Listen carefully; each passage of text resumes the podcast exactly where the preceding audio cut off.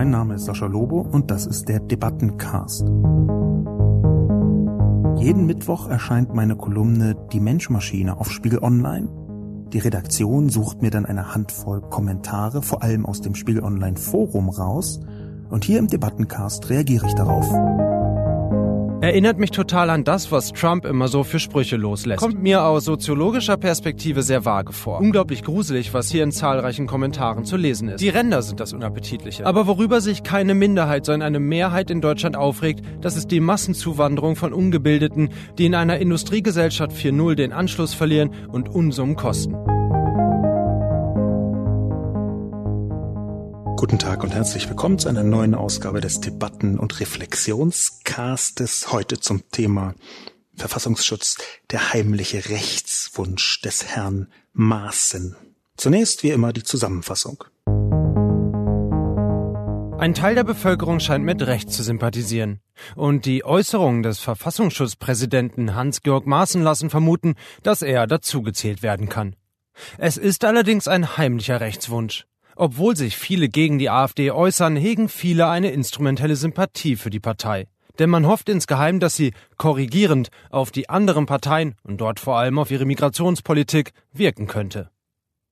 Maaßen hat sich mit seinen Äußerungen mehrerer klassischer Instrumente aus dem braunen Etui rechter Medienarbeit bedient mit unbewiesenem oder falschem Getöse samt Verschwörungsandeutung vorpreschen, in der Öffentlichkeit nachwirken lassen, dann halbherzig zurückrudern und ärgerlicherweise falsch verstanden worden sein, in der Geschmacksrichtung, die Medien sind schuld. Das ist aktive AfD-Hilfe. Das ist nur auf zwei Arten zu erklären. Entweder mit echter AfD-Sympathie oder mit genau dieser Form der instrumentellen Sympathie, dem heimlichen Rechtswunsch bei einem Verfassungsschützer heimlich und unheimlich zugleich. Deutschland hat ein Integrationsproblem, das nicht von der Hand zu weisen ist, aber jahrelang vernachlässigt wurde.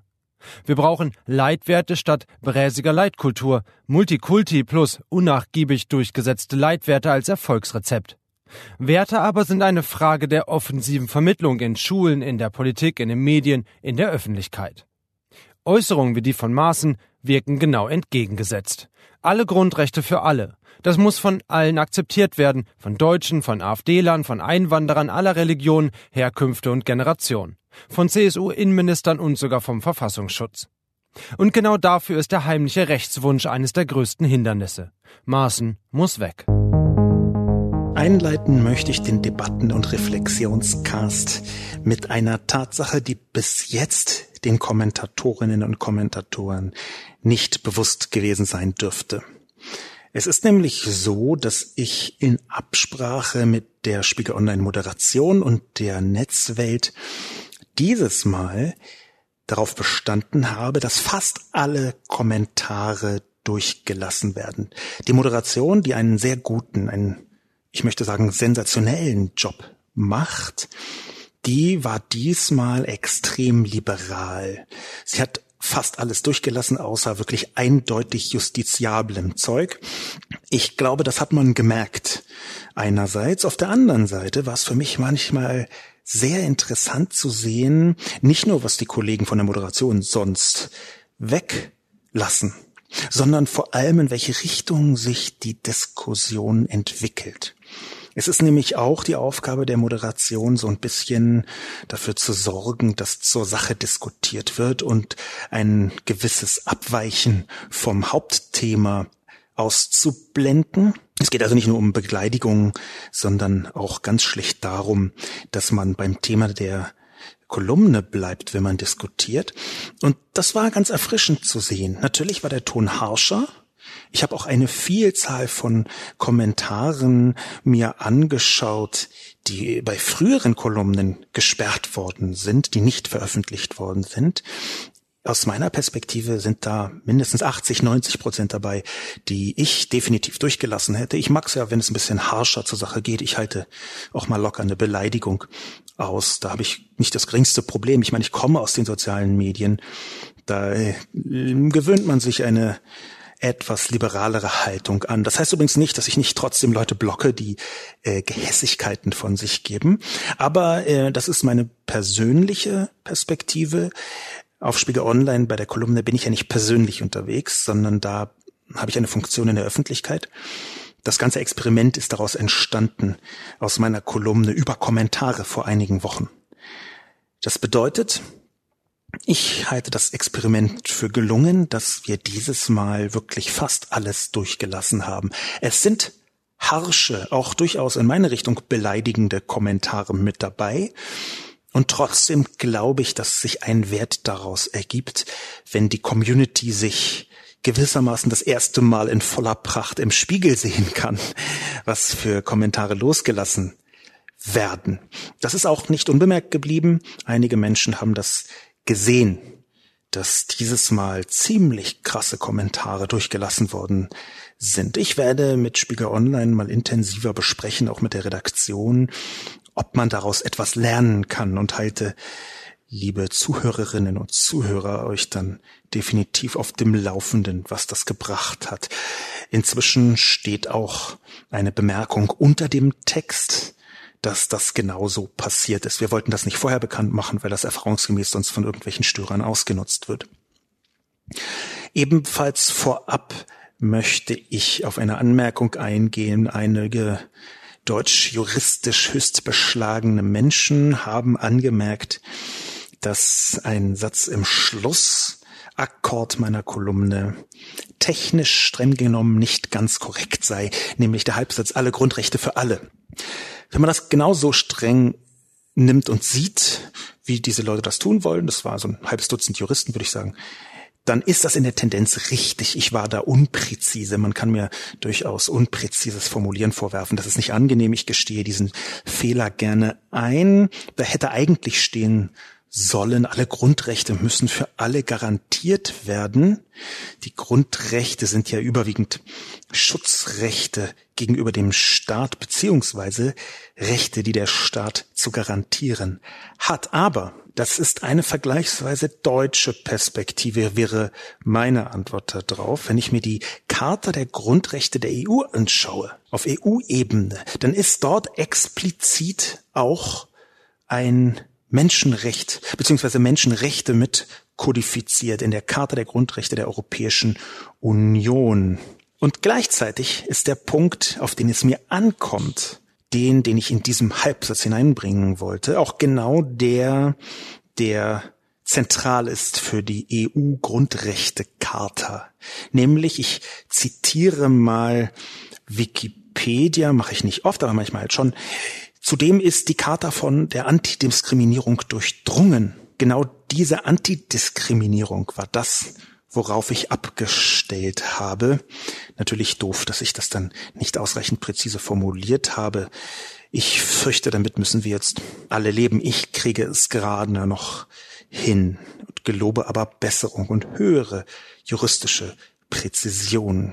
Ein lieber Freund von mir hat direkt auf die Kolumne reagiert. Er hat zwei Punkte, die ihm sauer aufgestoßen sind, mir mitgeteilt. Der erste Punkt war, ich hätte seiner Ansicht nach Maßen härter anfassen sollen. Ich hätte also den Präsidenten des Bundesverfassungsschutzes sehr viel offensiver attackieren sollen. Es handelte sich seiner Ansicht nach um eine Staatskrise. Dazu möchte ich sagen, dass ich im Nachhinein seiner Meinung zuneige. Einer der Punkte, mit denen ich jetzt äh, umgehen muss, ist, dass ich die Kolumne einen Tag früher schreiben musste als sonst. Die wird ja am Mittwoch immer so gegen Mittag, früher Nachmittag veröffentlicht. Normalerweise schreibe ich sie Mittwoch sehr früh. Dieses Mal musste ich sie aus technischen Gründen am Dienstag schreiben. Und, das ist vielleicht verräterisch, ich bin zu diesem Zeitpunkt fest davon ausgegangen, dass Maßen irgendwann am Dienstagnachmittag, Dienstagabend achtkantig rausfliegt. Das ist nicht geschehen, wie wir wissen.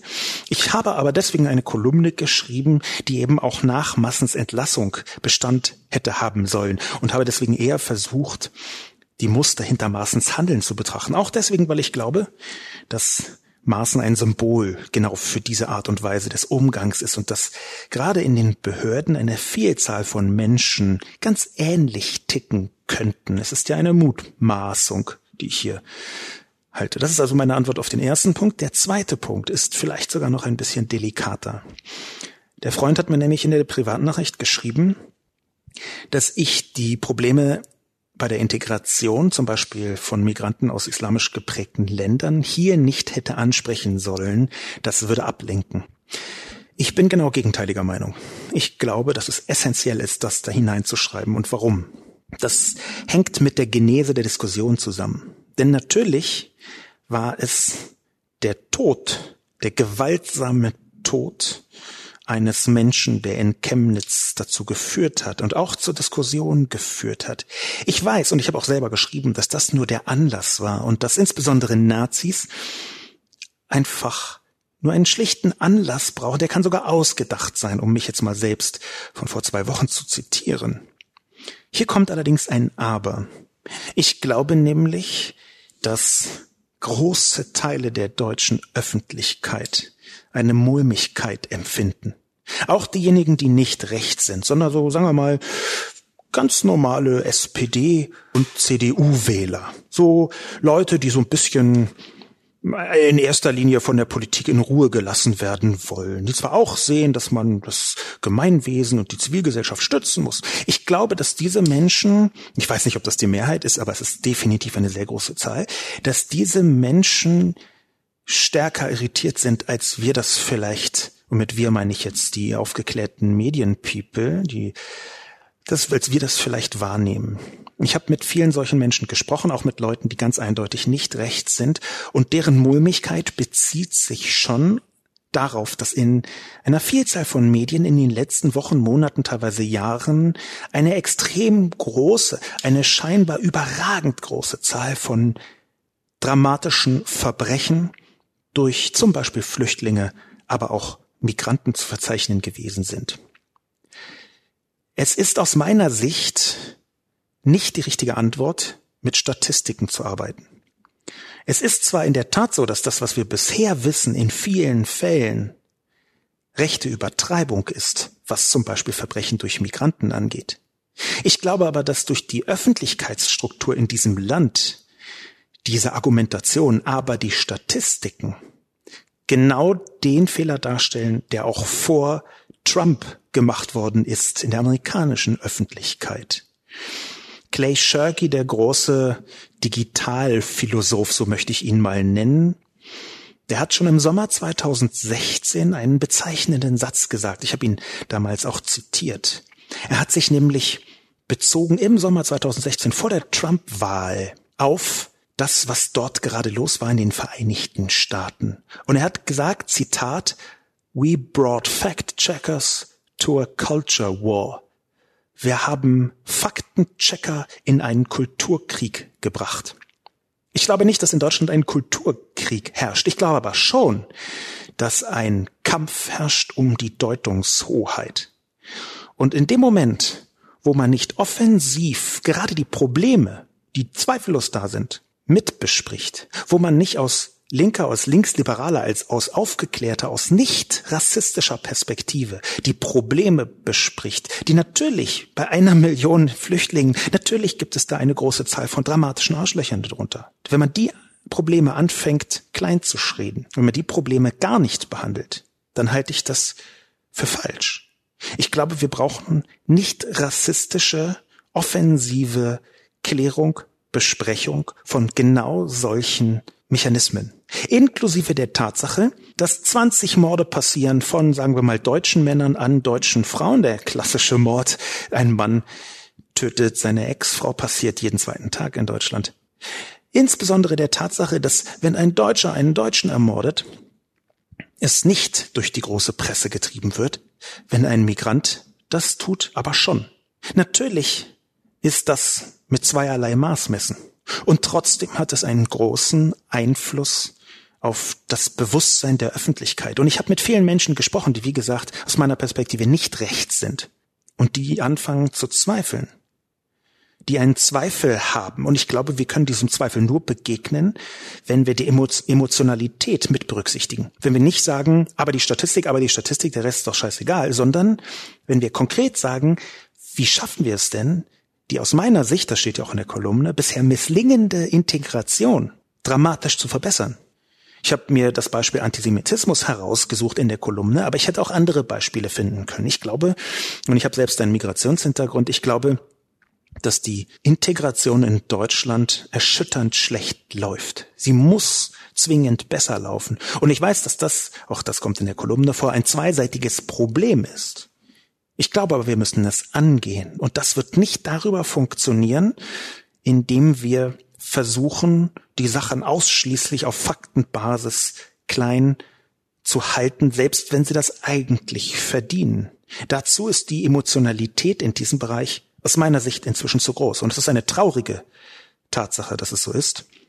Aber wir müssen damit umgehen. Und hier meine ich mit wir wiederum die linksliberale aufgeklärte Öffentlichkeit. Meine Perspektive war also entgegen dieses Freundesmeinung, dass ich genau in diese Kolumne, die um Rechte, Rechtsextreme, Nazis, verborgene rechte Umtriebe, heimliche Rechtswünsche geht, dass ich genau da auch einen migrantischen Aspekt mit hineinbringe, speziell in diesem Fall arabischstämmige Jugendliche. In die Kommentare hineingesprungen, Ulf Bold schreibt, Der böse Rechte und der gute Linke. Der Artikel deutet an, dass Rechtssein für sich schon ein Makel ist. Wer rechts ist, ist allein schon deshalb böse. Nur die Linken haben die Menschlichkeit gepachtet. So wird mit Begriffen manipuliert. Dabei ist der Begriff rechts so wertneutral wie links. Ich kann rechts genauso gute Politik machen und dem Menschen dienen wie links. Und es wurde in der Welt mit linker Politik schon genauso viel Unheil verursacht wie mit rechts. Also bitte, Lassen wir dieses Schubladendenken sein. Und was heißt dann rechts? Wenn rechts konservativ ist und konservativ bedeutet, das Gute zu bewahren, was ist daran denn schlecht? Lieber Ulf Bold, ich hoffe, dass Sie das nicht absichtlich gemacht haben, aber in Ihrem Kommentar, geschrieben und veröffentlicht auf deutschem Boden, findet sich eine implizite Holocaust-Verharmlosung der allerheftigsten Sorte. Was Sie schreiben, ist mit linker Politik genauso viel Unheil verursacht wie mit rechts. Und wir können gerne über alle möglichen Dimensionen des Unheils linker Politik sprechen. Wir können aber nicht die Monstrosität des Holocaustes damit vergleichen. Wenn man links und rechts gegenüberstellen möchte, was aus meiner Perspektive, dazu komme ich gleich noch, so nicht richtig ist. Aber wenn man das tun möchte, selbst dann darf man keinesfalls so tun, als sei halt auf der einen Seite der Holocaust, hahaha, die industrielle Vernichtung von sechs Millionen Juden und jeder Menge anderer Menschen, auf der anderen Seite halt auch total ungünstige linke Politik. Das ist nicht legitim. Das geht in Deutschland auf keinen Fall. Das ist aus meiner Sicht Holocaust-Verharmlosung. Ohnehin ist dieses große Missverständnis, auf das Ulf Bold selbst eingeht, eins, was viel häufiger thematisiert werden müsste. Das, was aus meiner Sicht links gegenübersteht in einer liberalen Demokratie, ist konservativ. Auf der einen Seite sind die Konservativen und auf der anderen Seite die Linken. Abseits davon sind die Rechten. Und wenn wir uns das angucken, wenn wir das ganz wörtlich nehmen, dann können wir sehen, was dahinter steht. Es gibt eine Partei, die nennt sich Die Linke. Mit der habe ich jede Menge Probleme. Eine implizite Israel-Feindlichkeit. Der Kurs von Sarah Wagenknecht ist für mich ohnehin katastrophal in ganz vielen Dimensionen, weil er äh, linksnational bis linkspopulistisch mir erscheint. Aber trotzdem, es gibt auch viele Leute in der Linken, die ich gut finde, mit denen ich gerne und offen rede. Es ist eine sehr vielfältige Partei inzwischen geworden. Aber trotzdem ist die Linke eine Partei, die auf dem Boden der freiheitlich-demokratischen Grundordnung steht. Und schauen wir uns die andere Seite an. Da gibt es eine Partei, die heißt die Rechte. Das sind Rechtsextreme, die die Demokratie abschaffen möchten. Und genau anhand dieses Bildes können wir hervorragend auf Deutschland bezogen den Unterschied zwischen links und rechts sehen. Rechte sind nicht das Gegenteil von Linken. Das Gegenteil von Linken sind Konservative. Und zwar die, diejenigen Konservativen, meinetwegen auch Erzkonservative oder Superkonservative, die die Demokratie befürworten. Die sind herzlich willkommen, die dürfen überall mitmachen, die regieren ja seit 157 Jahren in Deutschland. Nee, Quatsch. Da halte ich jetzt beinahe wieder selbstverharmlos, seit dem Ende des Zweiten Weltkriegs ungefähr. Aber der Punkt ist, dass hier rechts nicht das Gegenteil von links ist. Rechts steht nachdem wie es in Deutschland mehrheitlich verstanden wird und offenbar auch von den Parteien so verstanden wird, siehe die Linke und die Rechte. Rechts steht hier für eine antidemokratische Grundhaltung. Das ist nicht akzeptabel. Und deshalb ist links nicht das Gegenteil von rechts. Auch wenn es aus den Worten heraus so scheint. Aber es gibt ganz viele Worte, die so scheinen. Ein Zitronenfalter faltet keine Zitronen, ein Hubschrauber hupt nicht und er schraubt auch nicht. Also um Gottes Willen, bitte kommt jetzt nicht an mit, aber rechts ist nicht das und bla bla bla.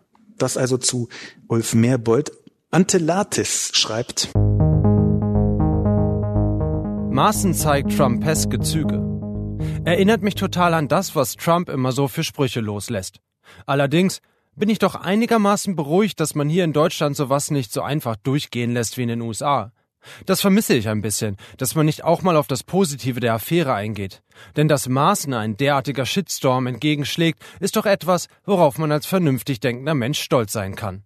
Ist doch schön, dass wir den Amerikanern endlich mal was voraus haben und uns nicht so leicht für dumm verkaufen lassen, wie die da drüben. Antelates, ich äh, versuche den leichten Anti-Amerikanismus in dem Kommentar mal etwas beiseite zu lassen. Der stört mich sehr. Er ist in Deutschland wahnsinnig verbreitet, dass man die Amerikaner für sturzdumm hält und wir hier irre klug sind. Das halte ich für komplett falsch. Auch wenn die Amerikaner jetzt Trump gewählt haben, so muss man doch immerhin sagen, dass die Amerikaner seit deutlich über 200 Jahren ein demokratisches System aufrechterhalten, das zwar in letzter Zeit ziemlich gelitten hat, aber wenn wir unsere letzten 200 Jahre Jahre anschauen, dann ist das nichts, mit dem wir prahlen können. Ich würde also nicht so leichtfertig die Amerikaner insgesamt für komplett dumm verkaufen lassen.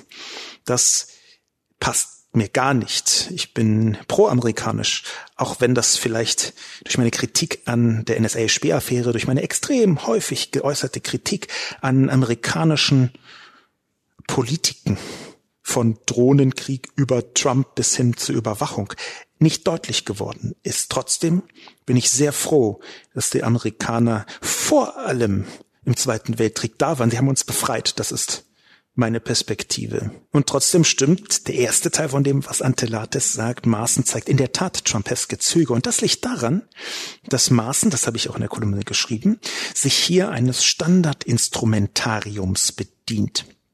Ich habe das das braune Etui genannt von klassischer rechter Medienarbeit. Erstmal aufzutrumpfen, irgendwas zu behaupten, was gar nicht gedeckt ist von den Fakten, was gar nicht gedeckt ist von den gegenwärtigen Erkenntnissen und dann so sanft halb wieder zurückzurudern, ein bisschen mit die Medien sind schuld. Genau das ist ja nicht Maaßens Erfindung, es ist übrigens auch nicht Trumps Erfindung, sondern es ist die Erfindung aus dem Baukasten der rechten Manipulation der Öffentlichkeit seit immer.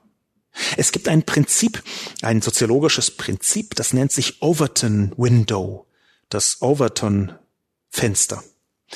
Das ist ein Modell, nach dem es in der Öffentlichkeit bestimmte Sachen gibt, die man nicht sagen kann, ohne dass sie sanktioniert werden. Zum Beispiel mit einem Rücktritt bestraft werden, egal wer das tut wo einhellige Meinungsäußerung stattfindet, das geht nicht. Eine der rechten Strategien ist, dieses Overton Window immer weiter auszudehnen. Und genau das funktioniert auf diese Maßen- und Trump-Art. Deswegen hat Antelates tatsächlich recht, wenn er bestimmte Trump-Mechanismen bei Maßen sieht. Natürlich auf einer viel höher intelligenten Ebene. Trump ist einfach staubdumm und Maßen ist sehr intelligent. Aber es ist genau so. Man sagt etwas, wartet die Wirkung ab und hat damit den Diskursraum des noch gerade Sagbaren etwas weiter aufgespreizt. Und das ist eine Strategie. Das ist bei Beatrix von Storch schon so gewesen, beim Thema Maus gerutscht, wo sie aus Versehen gesagt hatte, man solle doch auf diese oder jene Leute schießen. Ich paraphrasiere das im Detail.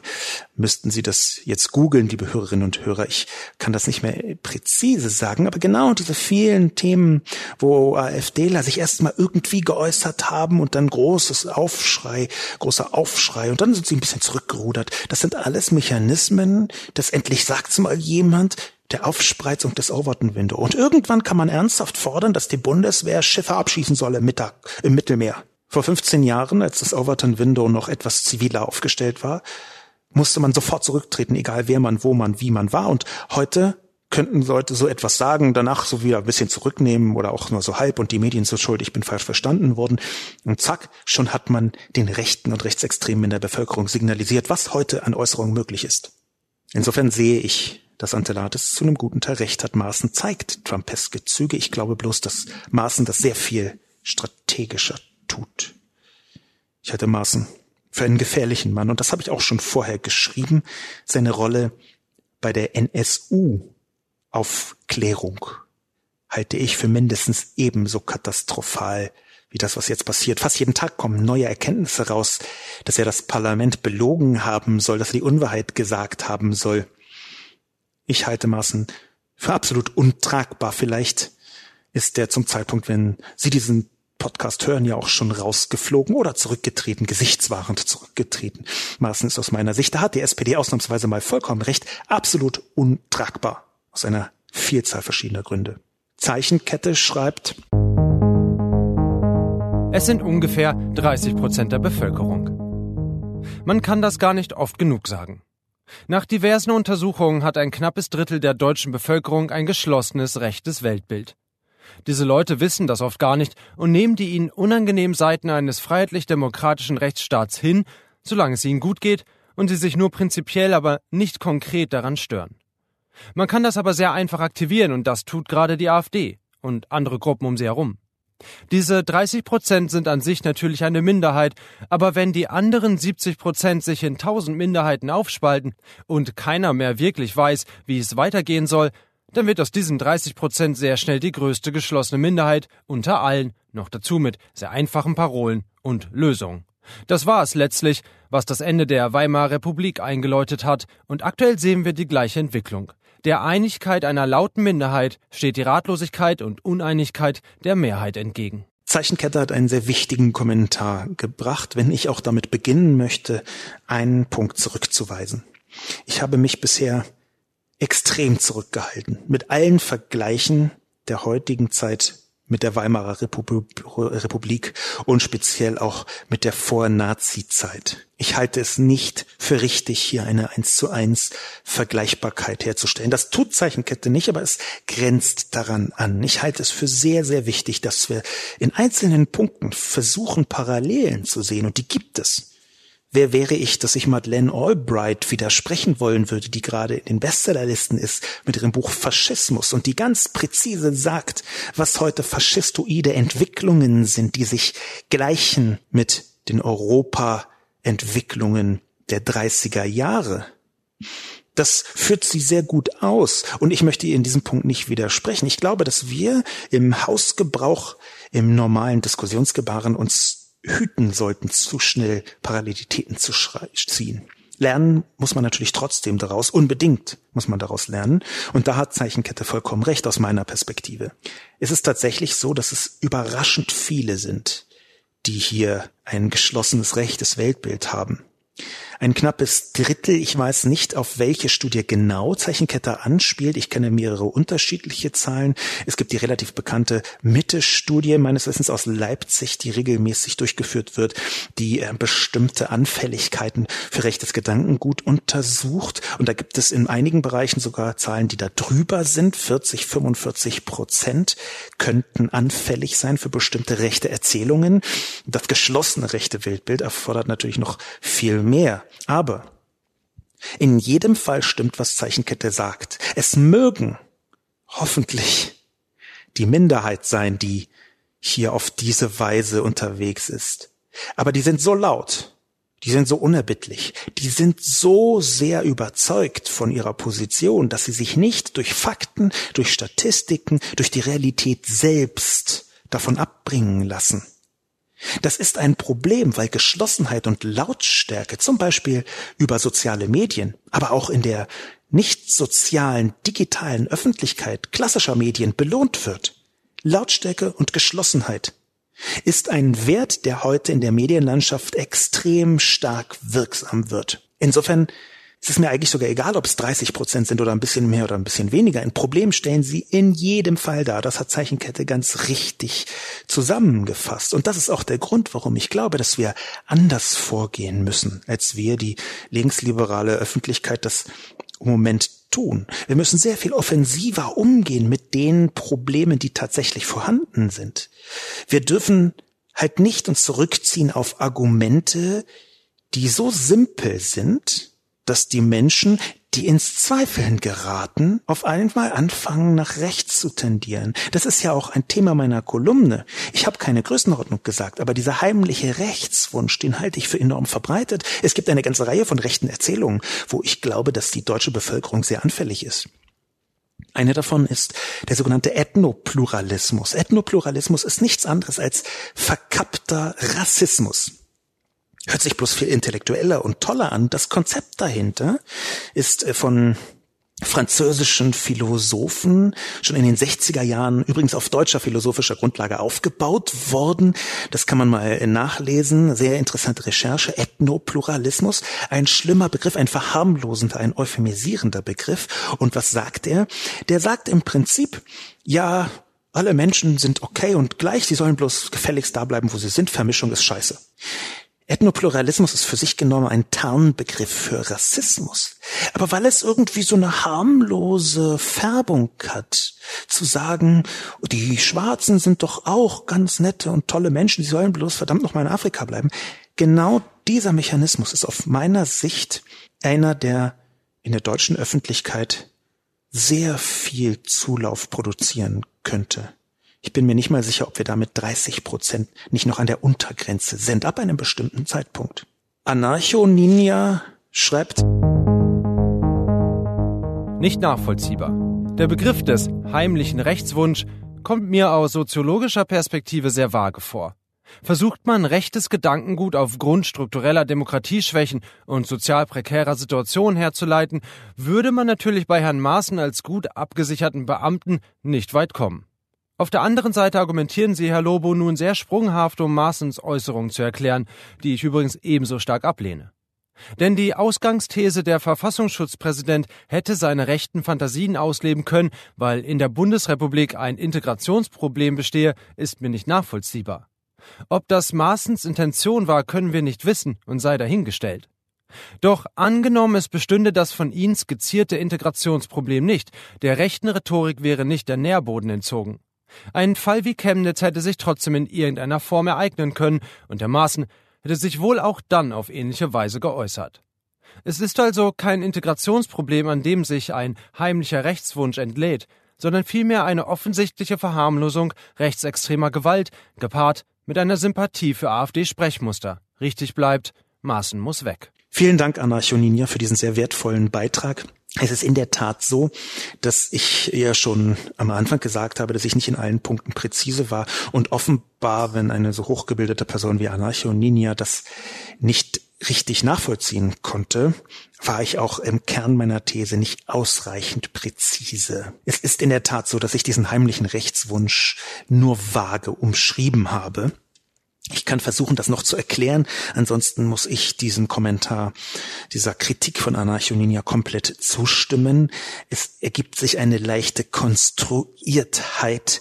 Aber das, worauf ich hinaus möchte, ist, und das sei so ein bisschen eine Erklärung, keine Entschuldigung, aber eine Erklärung, dass dieser heimliche Rechtswunsch eben nicht aus klassischen rechten Gedankengutsgründen herzuleiten sind.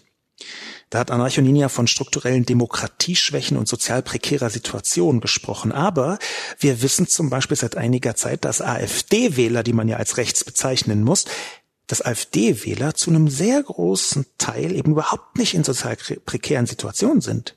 Ich habe eine Zahl gelesen auf Twitter, dass eine Sozialforscherin herausgefunden hat, ich zitiere das jetzt nur, ich konnte das bisher nicht überprüfen, dass ein Drittel der AfD-Wähler zum obersten Fünftel der wohlhabendsten Menschen in Deutschland gehören soll. Ein Drittel der AfD-Wähler zum wohlhabendsten Fünftel in Deutschland. Das ist glaube ich, selbst wenn ich die Herkunft dieser Zahl nicht im Detail berücksichtigen kann, auch von anderen Leuten angebracht worden. Es sind eben nicht ausschließlich alles arme Leute, im Gegenteil, es sind teilweise Leute, die viel haben. Das ist auch das Feedback, was ich aus dem erweiterten Öffentlichkeitskreis zurückbekomme. Insofern sehe ich andere Gründe für diesen Rechtswunsch. Die soziologische Perspektive ist für mich ziemlich eindeutig, dass Menschen eine rassistische Grundierung haben und da Kritik an der Migration, die theoretisch legitim äußerbar wäre, mit einer rassistischen Grundierung vornehmen. Dass sie eben ohne Umschweife bereit sind, dramatisch zu unterteilen. Ist das eine Person, die in Deutschland deutsch gilt? Oder ist es eine Person, die in Deutschland nicht als deutsch gilt? Und wenn man diese Unterscheidung strukturell tut bei den moralischen, bei den ethischen Begründungen, bei den medialen Begründungen, dann ist die Grenze zur rassistischen Grundierung sehr schnell erreicht. Ich glaube, dass man trotzdem benennen muss, was wie von wem geschieht. Ich glaube, dass es wichtig ist. Das habe ich in meiner Kolumne auch getan. Und warum ist es wichtig? Weil zum Beispiel die Motive sehr unterschiedlich sein können. Ein in Deutschland geborener deutscher christlicher Terrorist, nehmen wir mal an, jemand wie Anders Breivik würde auch in Deutschland stattfinden können, der handelt aus anderen Motiven als ein islamistischer Terrorist. Er kann nur über andere Mechanismen daran gehindert werden, über andere Mechanismen erkannt werden in seiner Gefahr, die er darstellt. Insofern ist die Unterscheidung aus meiner Sicht wichtig. Man muss bloß damit auf nicht rassistische Weise umgehen. Und das hälte ich nicht für ein soziologisches Kriterium durch eine sozial prekäre Situation. Das steht auf einem anderen Fuß. Erik Muck schreibt Immer und immer undifferenziert. Ausländer haben wir genug. Kollegen um uns herum und sonst wo. Alles gut. Das ist eine Bereicherung, das ist Multikulti. Aber worüber sich keine Minderheit, sondern eine Mehrheit in Deutschland aufregt, das ist die Massenzuwanderung von Ungebildeten, die in einer Industriegesellschaft 4.0 den Anschluss verlieren und Unsummen kosten. Und irgendwann aus Frust zuschlägt. Das muss nicht, kann aber passieren. Schaut nach Frankreich. Und warum soll man sich deswegen nicht Sorgen und Taten verlangen können? Das ist vielleicht rechts, aber gar nicht faschistisch, Herr Schulz. Offensichtlich fühlte sich da jemand von Herrn Schulz Rede im Parlament. Zitat Misthaufen. Zitat Ende persönlich angesprochen. Ich möchte den Kommentar von Erik Muck etwas differenziert betrachten. Natürlich gibt es da einige Formulierungen, die auf ein rechtes Weltbild schließen lassen, zumindest schließen lassen können, theoretisch. Ausländer haben wir genug, steht da zum Beispiel. Ich halte das in diesem Fall für eine etwas plumpe Formulierung, vor allem weil sie gekontert wird durch das ist eine Bereicherung, das ist Multikulti. Das passt für sich genommen nicht zusammen, aber es ist ja häufig so, dass man in seiner Emotionalität beim Kommentieren manchmal nicht vollkommen konsistent schreibt. Ich würde also sagen, der Satz, das ist eine Bereicherung, das ist Multikulti, das deutet darauf hin, dass Eric Muck nicht originär rechts ist das, was er vermutet, dass sich eine Mehrheit in Deutschland darüber aufregt, dass die Massenzuwanderung von Ungebildeten, die den Anschluss verlieren, Unsummen kosten und irgendwas auf Frust zuschlägt, das allerdings ist eine rechte Erzählung. Aus meiner Perspektive ist es nicht so, sondern Leider scheint mir Erik Mukta einer rechten und rechtsextremen Erzählung aufgesessen zu sein und sie dann weiter zu transportieren. Und zwar offenbar ohne, dass er selbst im originären Sinn rechts ist. Auch das ist ein Problem. Wenn jemand schreibt, Multikulti ist eine Bereicherung, das ist gut. Und trotzdem Probleme mit der Zuwanderung hat, das allerdings auf Basis von, ich sage mal, nicht hundertprozentig richtigen Argumenten dann haben wir ein übergeordnetes Problem. Ich halte Erik Muck hier für symptomatisch, deswegen habe ich diesen Kommentar mit reingenommen, weil Erik Muck Multikulti ganz offenbar gut findet und trotzdem ein Problem hat. Das ist aus meiner Sicht dieses Problem, was sich spiegelt in der mangelnden Integration. Ich glaube, dass man die Menschen, die hierher gekommen sind, integrieren kann und man muss das auch tun. Aber ich glaube, dass das noch zu wenig offensiv passiert. Ich glaube allerdings auch, dass das Argument von Erik Muck, Zitat, irgendwann aus Frust zuschlägt, dass das gleichzeitig falsch und richtig ist. Der richtige Punkt ist tatsächlich, dass Deutschland es Zugewanderten schon sehr lange wahnsinnig schwer macht, sich hier richtig einzufügen. Wir haben in Berlin zum Beispiel ein riesiges Problem mit arabischen Clans, mit Großfamilien, mit arabischen Großfamilien, häufig zum Beispiel aus dem Libanon, die kriminell sind. Nicht alle, das muss man immer betonen, aber die erstmal Kriminalität als ihr eigenes Muster erkannt haben, wie sie innerhalb der Familie arbeiten, in Anführungszeichen. Das ist erstmal eine Tatsache, arabische kriminelle Clans in Berlin. Es ist sehr interessant, wenn man sich näher damit auseinandersetzt, wie das entstanden ist. Es war nämlich so, dass in den 80er Jahren und auch Anfang der 90er eine Vielzahl von Libanesen hierher gekommen ist, vor allem aus dem Libanon, teilweise auch aus dem Grenzgebiet zwischen Türkei und Syrien. Da auch da gibt es äh, arabisch sprechende Menschen. Und dass diese Menschen zum Teil als staatenlos galten und dass man die in Deutschland weghaben wollte. Die kamen nach Berlin und durften dann, bitte kurz festhalten, über 10, über 15, teilweise über 20 Jahre nicht arbeiten. Sie durften nicht arbeiten. Sie konnten nicht zurückgeschickt werden, weil sie staatenlos waren und der Libanon sich geweigert hat, sie zurückzunehmen. Sie wollten auch hier bleiben. Und wenn man einen großen Haufen Menschen, die aus einem Krisen- und Kriegsgebiet kommen, zusammenbringt, ihnen sagt, hier habt ihr ein paar Cent, ein paar Pfennige damals, damit könnt ihr überleben, aber ihr dürft nicht arbeiten. Denn ist das geradezu ein Rezept dafür, dass man Menschen Kriminalität als Ausweg darstellt. Ich möchte damit keinesfalls die Verantwortung dieser arabischen Clans an der, Kriminalisi an der eigenen Kriminalisierung kleinreden. Im Gegenteil. Ich glaube, dass die allermeisten Menschen, die kriminell werden, das tun, weil sie es wollen. Aber man kann einen Nährboden bereitstellen. Und das ist in Deutschland in dramatischer Weise getan. Insofern hat Erik Muck mit irgendwann aus Frust zuschlägt einen wichtigen Punkt getroffen. Zur Integration, zur offensiven Integration gehört auch, dass man die Menschen aktiv integriert. Es gibt interessante Zahlen. Ich habe hier Bart Sommers aus Mechelen zitiert, auch das lohnt sich, das mal nachzugoogeln. Es gibt interessante Zahlen. Was passiert mit zum Beispiel Migranten, wenn man die alle zentral unterbringt an einer Stelle oder wenn man sie dezentral unterbringt? Es liegt total auf der Hand und trotzdem sind die entsprechenden Konzepte noch nicht flächendeckend durchgesetzt worden, dass Menschen, die dezentral untergebracht werden, sehr viel einfacher sich in die vorhandenen Strukturen einfügen. Und zwar Strukturen in einem Alltagssinn und Wertemuster in einem inhaltlichen Sinn. Dagegen, wenn man die alle auf einen Haufen bringt, ihnen dann auch noch sagt, ihr könnt nicht arbeiten, dann ist es schwer, sich zu wundern, dass diejenigen 20 Prozent, die überall auf der Welt Scherereien machen, dass die denn auch dort einen hervorragenden Nährboden finden, um ihre verdammten Scherereien weiter voranzutreiben. Schaut nach Frankreich, schließlich ist von Eric Muck ein wichtiger Hinweis. In Frankreich ist tatsächlich die Integration noch einen Zacken schärfer daneben gegangen. Ich halte es nicht für einen Zufall, dass so viele Anschläge in Frankreich geschehen ist durch islamistische Täter mit Aspekt nach Belgien gelagert, wo es ebenfalls schwierig bis katastrophal gelaufen sind. Das Beispiel Mechelen ist ja aus der Not entstanden, dieser Ort in Belgien, der die Integration offensiv mit Multikulti und Law and Order Mischmasch hinbekommen hat. Insofern, lieber Erik Mock, danke für Ihren Kommentar. Ich möchte Sie aber darauf hinweisen, dass viele von Ihrem Gespüren richtig ist, dass Ihre Emotionalität, die akzeptiere ich.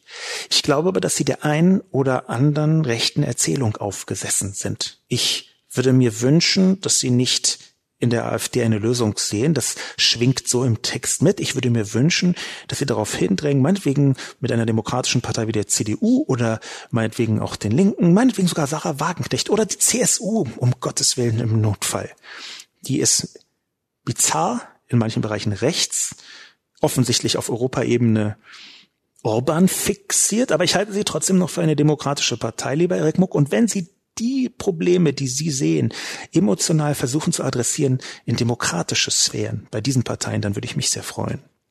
Quer Cuseuvus schreibt Legalist. Vielleicht liegt ihm auch einfach daran, dass bestehende Regelungen des Asyl- und Ausländerrechts in Deutschland durchgesetzt werden.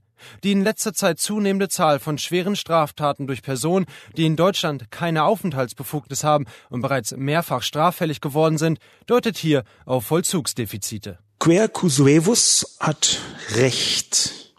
Das muss ich aus linker und linksliberaler Perspektive sagen. Es ist tatsächlich so, dass das ach so fantastisch organisierte Deutschland in vielen Bereichen Vollzugsdefizite hat. Das gilt übrigens nicht nur für Menschen, die hergekommen sind, Migranten, Flüchtlinge. Das gilt in verstörender großen Ordnung auch für Leute, die hier schon lange leben, egal ob in der ersten, zweiten, dritten, fünften oder 138. Generation. Wir haben eine Zahl von mehreren hundert Rechtsextremen, die im Gefängnis sitzen müssten, die man nicht auffinden kann. Wir haben allein in Berlin, und das sind Zahlen, die durch eine Anfrage des Parlaments öffentlich geworden sind im Jahr 2016, soweit ich weiß, durch Benedikt Lux, oder 2015. Benedikt Lux stimmt aber auf jeden Fall. Wir haben in Berlin, allein in Berlin, fast 10.000 Menschen, die frei rumlaufen, obwohl sie im Gefängnis sein müssten. 10.000! Wenn das kein Vollzugsdefizit ist, dann weiß ich aber auch nicht. Und das ist natürlich ein Problem. Und es ist auch ein Problem, was sich auf Straftaten von Personen bezieht, die nach Deutschland gekommen sind. Es ist aber eben nicht nur dort ein Problem. Und gleichzeitig glaube ich, dass wir sehr viel offener damit umgehen müssten, mit den ganz konkreten Statistiken. Ich habe einen Beitrag geschrieben im Winter 2016. Ich glaube, äh, rund um im Dezember 2016 ein Spiegel Online-Beitrag. Der heißt, kann die Realität rassistisch sein? Ich würde darum bitten, diesen Beitrag nochmal nachzulesen, denn dort argumentiere ich genau so. Es gibt Statistiken, die uns linksliberal demokratisch aufgeklärten Menschen nicht in den Kram passen. Die gibt es. Wir können damit nicht so umgehen, dass wir sie einfach ignorieren. Das halte ich für falsch. Ich glaube, wir müssen einen Umgang damit finden, der nicht rassistisch ist. Denn wenn wir keinen Umgang finden, dann wird sich früher oder später der rechte Umgang diese Einfachheitsangebote, die populistische Simplifizierung auch bei denjenigen Menschen durchsetzen, die eigentlich nicht dafür anfällig sind, aber eben nur eigentlich. Oder bei denjenigen durchsetzen, die so einen heimlichen Rechtswunsch haben.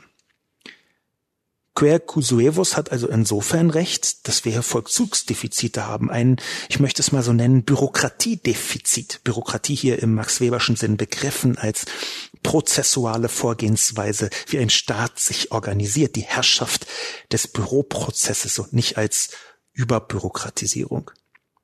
Wir haben dort ein Defizit. Ich würde es gerne offen und offensiv angehen. Und ich halte es eben doch, auch wenn das ein Kommentator anders betrachtet, für sinnvoll, das zu tun, um rechten Argumenten den Nährboden zu erziehen. Rechte und Rechtsextreme können auch einfach lügen, denen ist das scheißegal, aber es gibt da drumrum doch nicht eine abgeschnittene Grenze zwischen rechten Rechtsextremen und dem Rest der Bevölkerung. Da gibt es einen großen Graubereich und ich glaube, dass man um diesen Graubereich von Menschen kämpfen muss, auch wenn da problematische Leute darunter sind, die nicht ausreichend stark merken, dass sie rechtsextremen Erzählungen aufsitzen. Man muss trotzdem um diese Leute kämpfen. Und sei es nur, dass sie beim nächsten Mal nicht wählen gehen oder eine andere Partei wählen als Rechtsextreme. Gabel Jürge schreibt, das ist Diffamierung. Was soll diese Diffamierung eines Mannes, der manchem Grün oder Antiautoritären, und für mich ist Grün und Antiautoritär keineswegs links, nicht gefällt, aber nur aus seiner Pflicht der Gefahrenabwehr heraus gehandelt hat? Allerdings nicht als Untertan, sondern als Beamter einer Demokratie. Und als einer der obersten Sicherheitsbeamten sieht Herr Maaßen wahrscheinlich deutlicher als manche Politiker und als die meisten grünen Journalisten, welche Gefahr einer Explosion in dem nicht ernst genommenen und deshalb wütenden Teil der Bevölkerung, namentlich in den Ostländern, steckt. Denn ein großer Teil der Sachsen und Mecklenburger will diese ihm aufgezwungene Masseneinwanderung aus guten, sozialen und kulturellen Gründen einfach nicht. Aber bis auf die Sicherheitsorgane wird seine Meinung, seine Abwehr gar nicht zur Kenntnis genommen oder über die Flüchtlingslüge diffamiert. Die grüne Kanzlerin und ihr Anhang setzen den inneren Frieden des Landes leichtfertig aufs Spiel. Gabel Jürge bringt eine rechte Erzählung. Ich möchte ihm nicht unterstellen, selbst rechtsextrem zu sein. Ich habe eine Vielzahl von Menschen kennengelernt, die zwar rechte Dinge sagen, wenn man nachbohrt, dann aber trotzdem eine demokratische Grundierung haben. Das ist ja eine der großen Schwierigkeiten. Nicht nur, dass wir eine riesige Zahl von Menschen haben, die selbst rechts oder rechtsextrem sind, sondern dass in deren Umfeld ein Prozess stattfindet. Ein Prozess, der durchaus auch in Anführungszeichen normale Menschen anfällig macht für rechte Erzählungen. Das ist ja meine große Sorge. Was ich getan habe, ist keine Diffamierung was ich getan habe, ist eine Kritik, die in den Medien stattfinden können muss. Erst recht, weil Herr Maas eben nicht seine Pflicht gemacht hat. Seine Pflicht wäre eigentlich zu warnen davor, dass die Grundlagen der Verfassung ins Wanken gerät. Was er eigentlich getan hat, ist nicht von Fakten gedeckt. Er hat Mut gemaßt. Er hat Politik gemacht. Und das hat er nicht zum ersten Mal gemacht. Das hat er schon häufiger gemacht, dass er Politik macht, dass er die Öffentlichkeit versucht zu beeinflussen. Herr Maaßen hat, das ist nachgewiesen, Briefe an Redaktionen geschrieben mit der Bitte um Korrektur. Und zwar auf eine Art und Weise, die man durchaus als Druck interpretieren kann, Druck auf die Medien. Herr Maaßen hat, und davon müssen wir im Moment ausgehen, nach Aussage zum Beispiel von Konstantin von Notz, der im Geheimdienstausschuss des Bundestages ist. Herr Maaßen hat offenbar das Parlament angelogen, einmal oder sogar mehrmals. Er hat die Unwahrheit erzählt über die Rolle des Verfassungsschutzes bei Anis Amri, dem Attentäter, dem Massenmörder, dem islamistischen Massenmörder vom Breitscheidplatz. Da hat Herr Maaßen ganz offensichtlich die Unwahrheit gesagt. Das sind alles Punkte, die man kritisieren muss. Ebenso wie seine Äußerungen zu Chemnitz, die er getan hat, nachweislich getan hat, bevor sein Dienst die fraglichen Videos untersucht hat. Und das kann und muss man kritisieren. Das ist nicht Diffamierung. Zum Thema, das Gabeljö gesagt, Flüchtlingslüge, die grüne Kanzlerin, das wollen die Leute nicht. Es gibt eine häufige Erzählung, ein häufiges Argument, das in den sozialen Medien immer wieder gebracht wird. Teilweise auch sogar von AfD-Politikern lachhafterweise, in der Tat aber sehr viel häufiger von, sagen wir mal, rechten und rechtsoffenen Menschen. Nämlich, niemand hat mich gefragt, ob ich das will. Das steckt ja hinter Gabel Jürges Einlassung. Ich möchte diesen Punkt, diesen Umstand korrigieren. Sie wurden gefragt. Sie wurden gefragt in Form einer Wahl, einer Bundestagswahl, wo alle diejenigen, auf die es ankommt, nämlich das wahlberechtigte Volk in einer Demokratie, das Staatsvolk in Deutschland, gefragt worden ist. Was genau wollt ihr? Zugegeben war das eine vergleichsweise globale Frage, wo nicht im Detail abgefragt wurde, was wo wie passiert. Und das kann man kritisieren. Nun würde man zum Beispiel eine Erweiterung oder Ergänzung der Demokratie fordern. Aber sie wurden gefragt. Sie wurden gefragt und sie haben abgestimmt. Sie haben bei der Bundestagswahl abgestimmt. Und die Basis dieser Abstimmung ist die Politik, die wir jetzt gerade haben. Man konnte 2015 und 2016 das noch erzählen und mit einigen Knirschen hätte man sagen müssen, na ja, hm, ja, hm, es passiert ganz viel, was ich nicht will und ich komme nicht jeden Tag um die Ecke mit, äh, aber mich hat niemand gefragt, mich hat niemand gefragt, aber wir sind gefragt worden. Im September 2017, wir haben eine Antwort gegeben und ganz offensichtlich hat die Mehrheit eine sehr eindeutige Antwort dazu gefunden. Sie hat sich nämlich wiedergefunden, global gesehen, in den Positionen, die auf dem Politmarkt formuliert worden sind. Und da ist diese Position, die Sie hier formuliert haben, Gabel Jürge, irgendwo zwischen 10 und 15 Prozent gelandet, je nachdem, ob man AfD ausschließlich in dieser Perspektive wertet oder nur teilweise und ob man die CSU jetzt noch dazu nehmen möchte oder nicht. Aber jedenfalls deutlich unter 20 Prozent. Wir wurden gefragt, wir haben abgelehnt. Ritkuli schreibt. Was für ein Quatsch. Rechts ist genauso legitim wie links. Die Ränder sind das Unappetitliche, wobei die sich nichts vergeben. Und was die Integration betrifft, so groß ist das Problem in Deutschland gar nicht. Das Problem ist der mitgebrachte Islam. Herrn Lobo sei angeraten, sich einmal mit Begriffen wie Abrogation in der islamischen Theologie zu befassen und vielleicht auch mal Seiten wie islamftwa.de zu besuchen, wo die real existierenden Integrationshemmnisse bestens sichtbar werden. Zitat es ist in der Scharia verankert, dass Muslime, Männer und Frauen gleichermaßen, die Kuffer nicht nachahmen dürfen, sei es im Hinblick auf ihre Ibada, ihren Festen oder ihrer typischen Kleidungsart. Dies ist ein wichtiges Grundprinzip der Scharia, das aber in der heutigen Zeit leider von vielen Muslimen vernachlässigt wird. Aber die viel zu vielen, die es nicht vernachlässigen, die brauchen wir hier nicht, sage ich. Ich in diesem Fall böser Rechter. Lieber Ritkuli, wir haben hier eine ganze Reihe von Missverständnissen und ich möchte für Sie hoffen, dass diese Missverständnisse auf einer großen politischen Emotionalität beruhen. Ich versuche sie mal nach und nach aufzudröseln. Rechts ist genauso legitim wie links. Dazu, das schreiben Sie, habe ich schon einiges gesagt. Dahinter steht die sogenannte Hufeisentheorie, will sagen, Rechtsextrem ist eigentlich genauso schlimm wie Linksextreme, die Extreme berühren sich und so weiter und so fort. Da gibt es viele Ausformulierungen. Hufeisentheorie ist das, wo es im Detail ins politisch Wissenschaftliche hineinlappt. Ich halte die für kompletten Unfug. Ich halte sie für eine Theorie, die speziell in Deutschland euphemisierend wirkt, und zwar Nazi, Rechtsextremismus euphemisierend und beschönigend. Ich habe schon was dazu gesagt. Rechts ist aus meiner Sicht nicht das Gegenteil von links. Das Gegenteil von links ist konservativ, rechts ist außerhalb der Demokratie. Rechtsextrem ist extrem außerhalb der Demokratie. Rechtsextreme Nazis haben in Deutschland Millionen von Toten, Millionen von Juden, ermordeten Jüdinnen und Juden hervorgebracht. Die Rechnung auf der linken Seite gut. Auch damit kann man nicht zufrieden sein. Eine Vergleichbarkeit ergibt sich beim besten Willen einfach nicht. Die Ränder sind nicht unappetitlich, die Ränder des Rechten sind mörderisch. Das ist der Punkt. Und zwar in einer völlig anderen Größenordnung als die Morde, die es natürlich auch im Linksextrem gab. Und zwar in einer Größenordnung, dass sich keine Vergleichbarkeit überhaupt mehr finden lässt. Interessant ist, dass nun Ritkoli aber schreibt, der zweite Punkt, was die Integration betrifft, so groß ist das Problem in Deutschland gar nicht. Das Problem ist der mitgebrachte Islam. Nun, aber der mitgebrachte Islam ist doch bei einem Großteil derjenigen vorhanden, die integriert werden sollen. Also schlussfolgere ich daraus, dass Ritkuli sagt, wir können alle integrieren, außer Menschen mit islamischem Hintergrund. Und das ist aus meiner Sicht ein unrealistisches Wunschszenario. Es hat sogar einen gefährlichen Aspekt, dass man sagt, ey, alle willkommen außer Islam.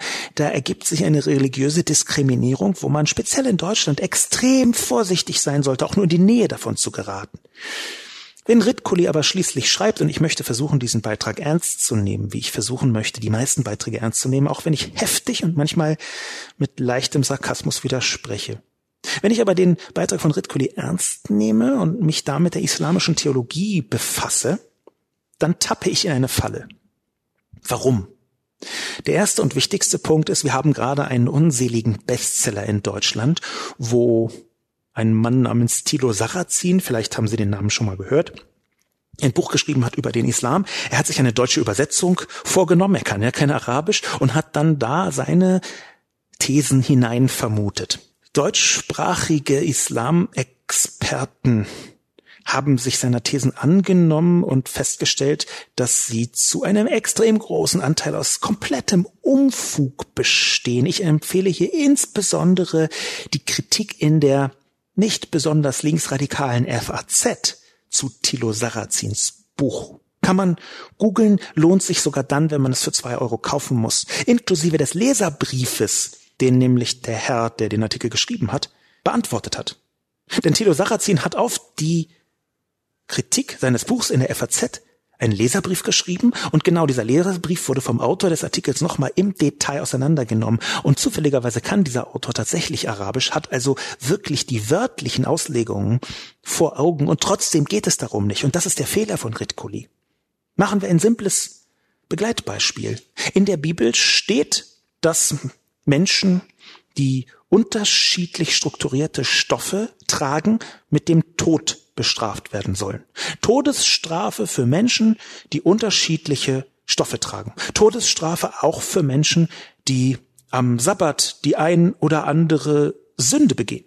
Todesstrafe übrigens auch für den Ehebruch, speziell bei der Frau. Es ist mir entgangen, dass alle Christen in Deutschland unbedingt genau auf eine Gesellschaft hinarbeiten, die so sind. Ich bin persönlich gar nicht christlich.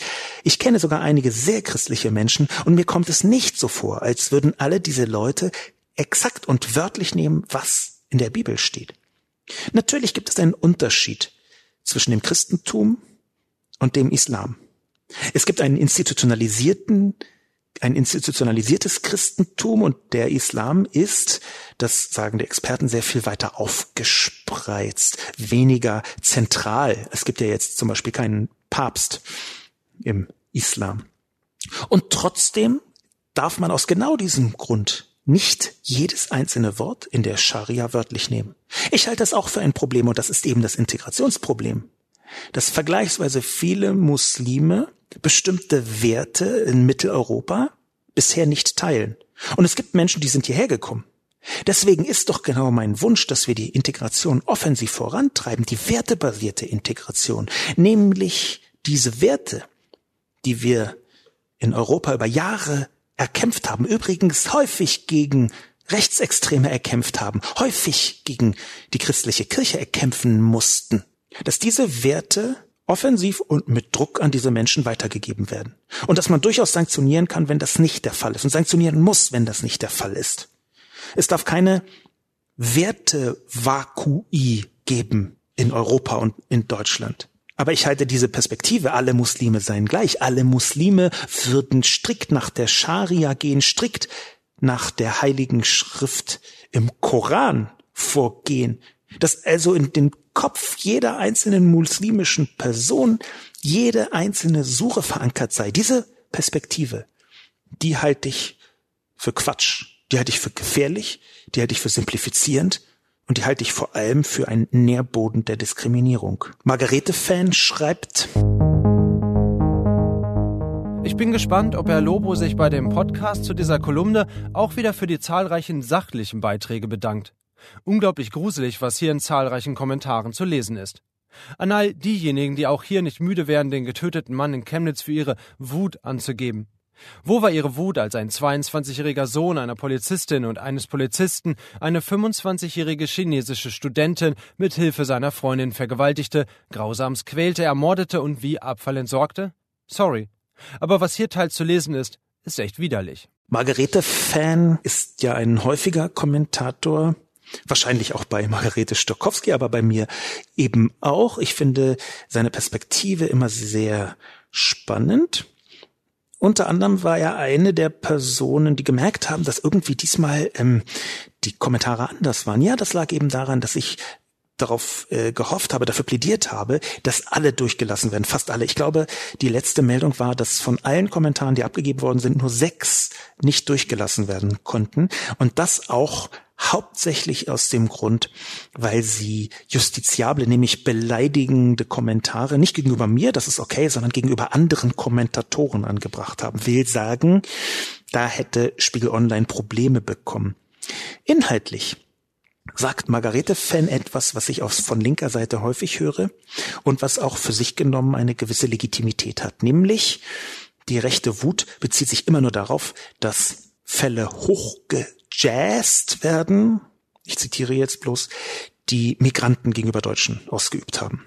Ich halte das nicht für falsch, sondern es ist eine akzeptable Perspektive, dass man das hervorhebt. Es ist wirklich so, dass gerade in den Medien und das speziell in den sozialen Medien Fälle, wo Deutsche Morde begehen, vergewaltigen, schlimme Gewaltverbrechen begehen, dass die unter ferner Liefen stattfinden und dass Fälle bei Migranten hochgeschrieben werden, mit sehr viel Aufmerksamkeit versorgt werden. Im direkten Vergleich. Es ist übrigens auch so, dass man nie den Fehler machen darf, zu glauben, dass Polizeimeldungen für sich genommen absolut neutral sind. Auch die Polizei selbst ist mit ihrer Kommunikation ein sehr gewichtiger Akteur in der Öffentlichkeit. Es gibt eine Vielzahl von Verbrechen, über die keine Pressemeldung zustande kommt. Eine Vielzahl von Verbrechen, die statistisch falsch, ein, falsch einsortiert werden. Eine Vielzahl von Verbrechen, die die Polizei nicht tiefer in ihre Öffentlichkeitsarbeit integrieren möchte. Aus dem einen oder anderen Grund, ich möchte da erstmal nichts unterstellen. Aber trotzdem möchte ich in einem Punkt widersprechen. Ich glaube nämlich, dass es von linker Seite, und ich würde jetzt Margarete-Fan mal als links, linksliberal betrachten wollen, dass es von linker Seite ist sehr wichtig wahrzunehmen, dass die Gründe für Verbrechen, speziell zum Beispiel Verbrechen gegenüber Frauen, dass die Gründe häufig unterschiedlich sind. Es ist einfach faktisch so, dass Menschen, die aus anderen Kulturkreisen herkommen, andere Wertemuster mitbringen. Und diese anderen Wertemuster haben sehr wohl Einfluss auf die Motivation bei Verbrechen. Das heißt nicht, dass alle so sind.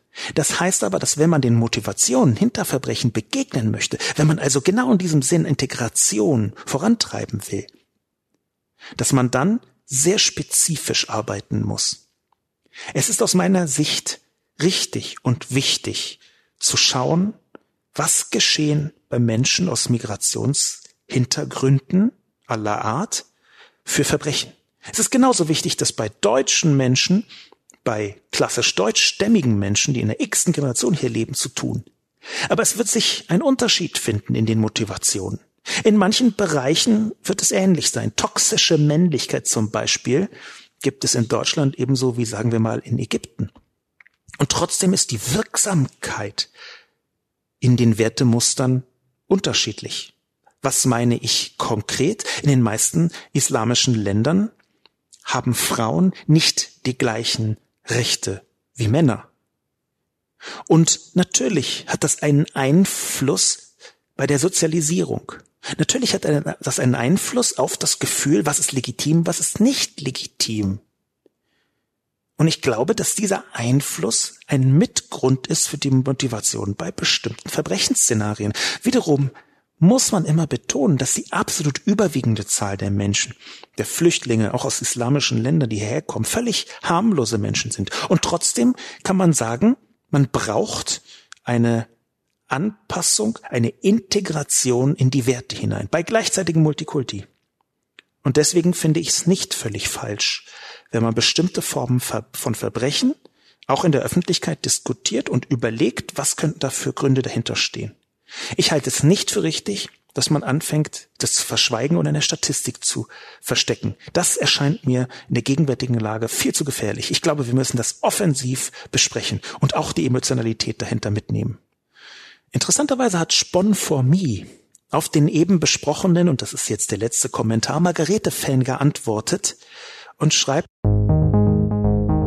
Ed Margarete-Fan. Sie schreiben das jedes Mal, wie furchtbar einige der Kommentare hier sind, wie gruselig die rechte Gesinnung einiger Foristen, wie schlimm, dass die Nazi-Fratze sich wieder zeigt und so weiter.